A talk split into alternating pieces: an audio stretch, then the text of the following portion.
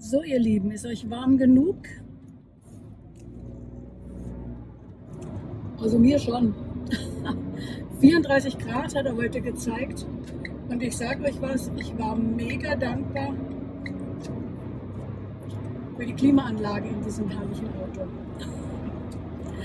ja, diesmal habt ihr lange auf den Mutmacher gewartet und ganz ehrlich, ich freue mich mega, wenn ich Feedbacks bekomme und äh, ihr quasi schon nach dem nächsten fragt oder ihr sagt, hey, ich freue mich schon auf den nächsten Mutmacher. Das ist total schön für mich,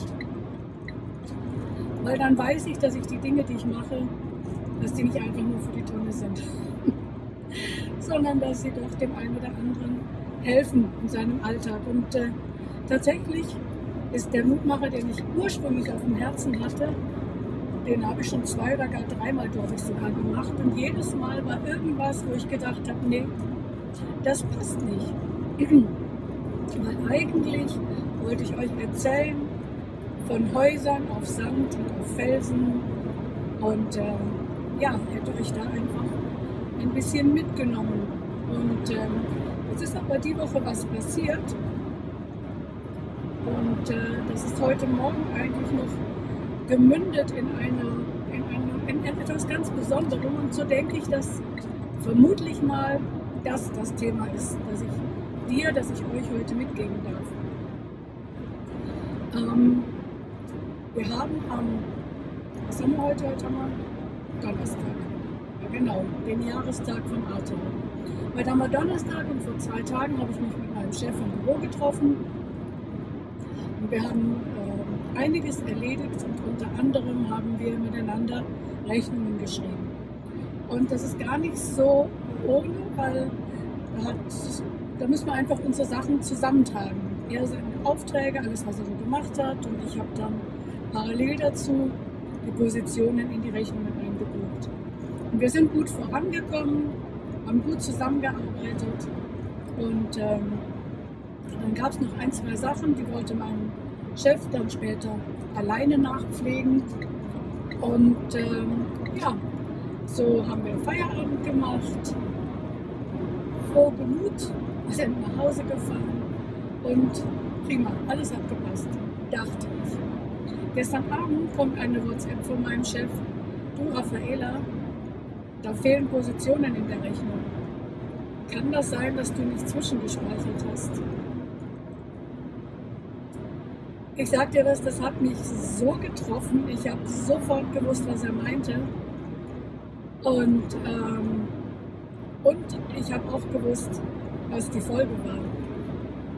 Die Folge meines Fehlers war, dass wir zwei Stunden miteinander, also quasi vier Stunden, für die Tochter gearbeitet haben. Und das hat mich so geärgert, weil klar, ich würde jedem anderen auch sagen, hey, Fehler können passieren, stimmt. Aber weißt du, ich mag das überhaupt nicht, wenn ich Fehler mache, die anderen was kosten. Wenn es nur mich betrifft, dann ist es schon ärgerlich, aber wenn es noch jemand anderen betrifft, dann ärgert es mich einfach umso mehr. Aber es half ja nichts. Ich habe ihm dann abends noch zurückgeschrieben und sagte, sorry Peter, es tut mir echt leid. Ich habe es tatsächlich verdattelt. Ich habe einen Fehler gemacht. Und ähm, ja, weißt du, was heute Morgen passiert ist? Die Antwort, die zurückkam, war, du, das kann jedem passieren. Das äh, machen wir dann einfach zusammen, das bringen wir zusammen in Ordnung. Und ähm, ja, das ist einfach etwas, was mich wirklich total berührt hat, weil ich mir gedacht habe, oh, mein Chef ist wirklich cool, aber ich weiß, dass wir in verschiedenen Dingen unterschiedlicher Meinung sind oder Dinge anders sehen oder anders denken. Und das ist auch völlig legitim. Aber dann so von ihm das so zu hören, ohne irgendwie eine kleine Stichelei oder irgendwie eine Nebenbemerkung oder irgendwie einen komischen Satz, ohne irgendeinen Groll, ähm, das fand ich, schon, fand ich schon richtig cool. Nicht, dass ich das erwartet hätte, aber war noch nicht in so einer Situation und es wäre wirklich gerechtfertigt gewesen zu sagen, Mensch, du mal besser aufgepasst. Statt stattdessen kommt die Antwort, du, das kann jedem passieren und wir bringen das zusammen in Ordnung. Und dann dachte ich mir, wie cool ist das? Wenn mein Chef so mit mir umgeht, dieses Herz hat, wie viel mehr dann Gott für dich oder mich?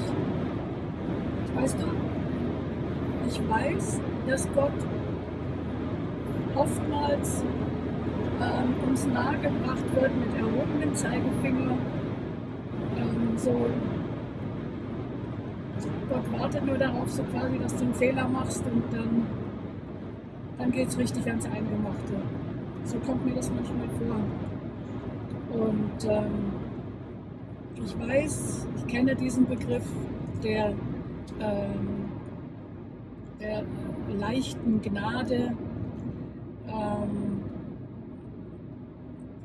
wo Menschen einfach sagen, hey, so leichtfertig darf man mit der Gnade Gottes auch nicht umgehen. Und da bin ich schon mit ihnen. Leichtfertig dürfen wir mit der Gnade Gottes nicht umgehen. Aber nach meinem Verständnis von seinem Wort und nach allem, was ich schon erleben durfte, und ich sagte, dass ich habe viel Gnade gebraucht, ähm, ist bei mir angekommen, dass Gott den Menschen, die ein aufrichtiges Herz haben, die das echt bereuen, wenn sie mal daneben getappt sind, wenn sie gesündigt haben, wenn sie gefallen sind, wenn sie eine Versuchung nicht ähm, widerstanden haben, aber das total bereuen und sich über sich selbst ärgern, dann hingehen und sagen, du Gott, Herr, es tut mir echt leid, Chef, es tut mir richtig leid. Ich, das wollte ich nicht. Das ist einfach, da habe ich einfach echt einen Fehler gemacht. Dann sagt Gott in seinem Wort, dass er uns die Sünden vergibt und sie ins tiefste Meer des Vergessens senkt. Wenn du also heute zu Gott gehst mit irgendwas, was du in deinem Leben total verbockt hast, und ich glaube, da finden wir alle was. Und das können kleinere Dinge sein und das können große Dinge sein. Aber wenn du mit einem aufrichtigen Herzen zu Gott gehst, in dem Wissen, ja, das ist einfach mein Fehler, da habe ich was verkehrt gemacht und das möchte ich in der Zukunft anders machen, dann sagt Gott mindestens genauso nett, wie das mein Chef gemacht hat. Du, das kann jedem passieren, das kann passieren, aber jetzt bringen wir die Sache gemeinsam in Ordnung. Und das finde ich so tröstlich. Klar, ein Mensch, der Gott ablehnt, ein Mensch, der sagt, es gibt keinen Gott, ein Mensch, der meint, er sei selber Gott, er hat alles im Griff, er braucht Gott nicht, bei dem werden sich die Konsequenzen anders darstellen. Aber ein Mensch, der diese Herzenshaltung hat,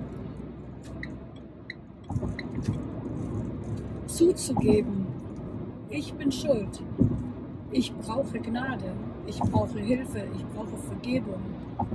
Einem solchen Menschen wird Gott die Vergebung und die Gnade nicht vorenthalten, sondern er wird sagen, hey komm, wir gehen gemeinsam und bringen das gemeinsam in Ordnung. Und ähm, deswegen hör auf, die Schuld bei anderen zu suchen. Das ist immer die allereinfachste Lösung. Okay? Wenn doch mein Mann anders wäre, wenn doch meine Frau anders wäre, wenn doch die Kinder anders wären, der Chef, wenn doch die Polizei nicht ausgerechnet da gestanden hätte, warum müssen die Deppen auch ausgerechnet dastehen? wenn äh,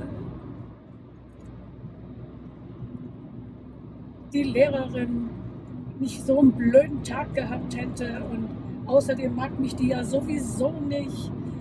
Äh, wenn ich einen anderen Lehrer, eine andere Lehrerin hätte, dann hätte ich gute Noten, dann würde ich es hinkriegen, dann würde ich auch freundlicher sein. Wenn wir wegkommen von diesem dauernden anderen die Schuld zu weisen für unser verhalten, dann kann sich was ändern.